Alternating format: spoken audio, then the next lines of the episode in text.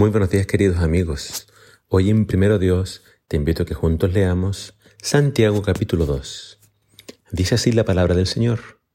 Si alguien se cree religioso pero no controla su lengua, se engaña a sí mismo y su religión no sirve para nada. La religión pura y sin mancha que a Dios le agrada es esta, ayudar a los huérfanos y a las viudas en sus problemas y estar siempre limpio sin mancharse con la maldad del mundo.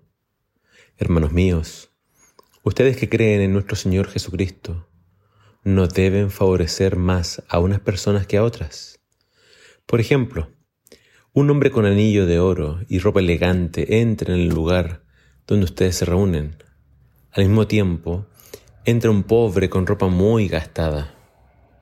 Si ustedes atienden bien al que lleva ropa elegante y le dicen, siéntate aquí, en el mejor lugar. Pero al pobre le dicen, quédate allí de pie, o siéntate en el suelo a mis pies. ¿Acaso no están ustedes favoreciendo más a uno que a otro y mostrando así las malas intenciones con las que juzgan?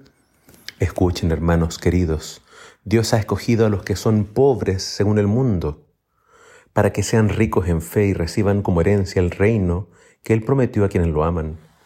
Pero ustedes desprecian al pobre.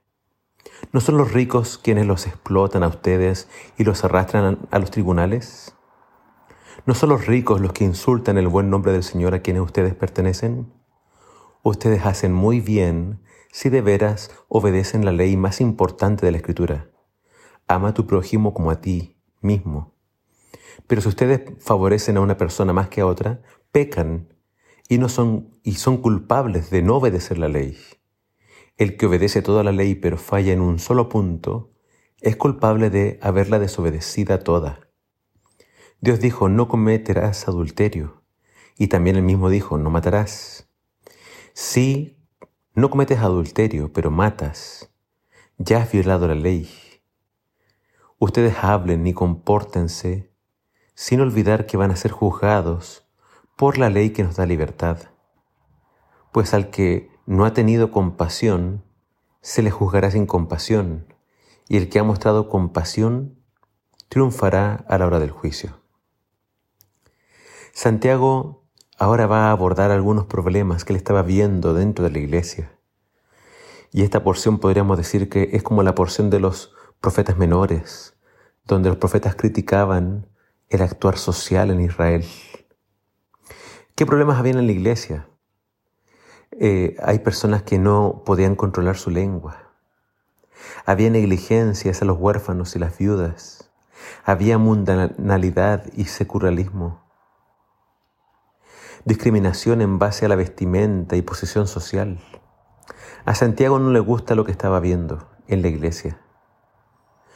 Y ve una iglesia corrompida por el pecado. ¿Cuál es la solución a este problema? La solución es mirar atentamente la ley de Dios, la ley de la libertad. La ley de Dios me muestra el carácter santo de nuestro Dios, me muestra mi deber hacia Dios y mi deber hacia el prójimo. Si yo verdaderamente amo al prójimo, yo no voy a hablar mal de él.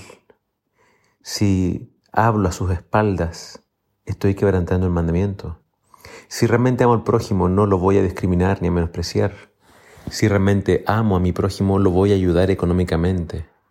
Acá está hablando de la viuda y el huérfano. Hay muchas cosas que nos hacen daño y por eso Dios quiere librarnos de esos males.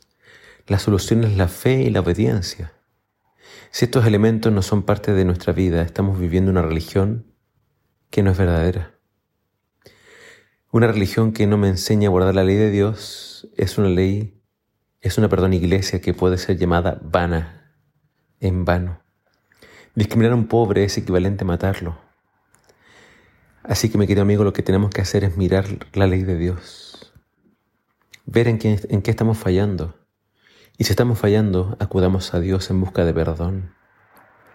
Recuérdalo, Dios nos ama y Él espera que nos amemos los unos a los otros. Que el Señor te bendiga.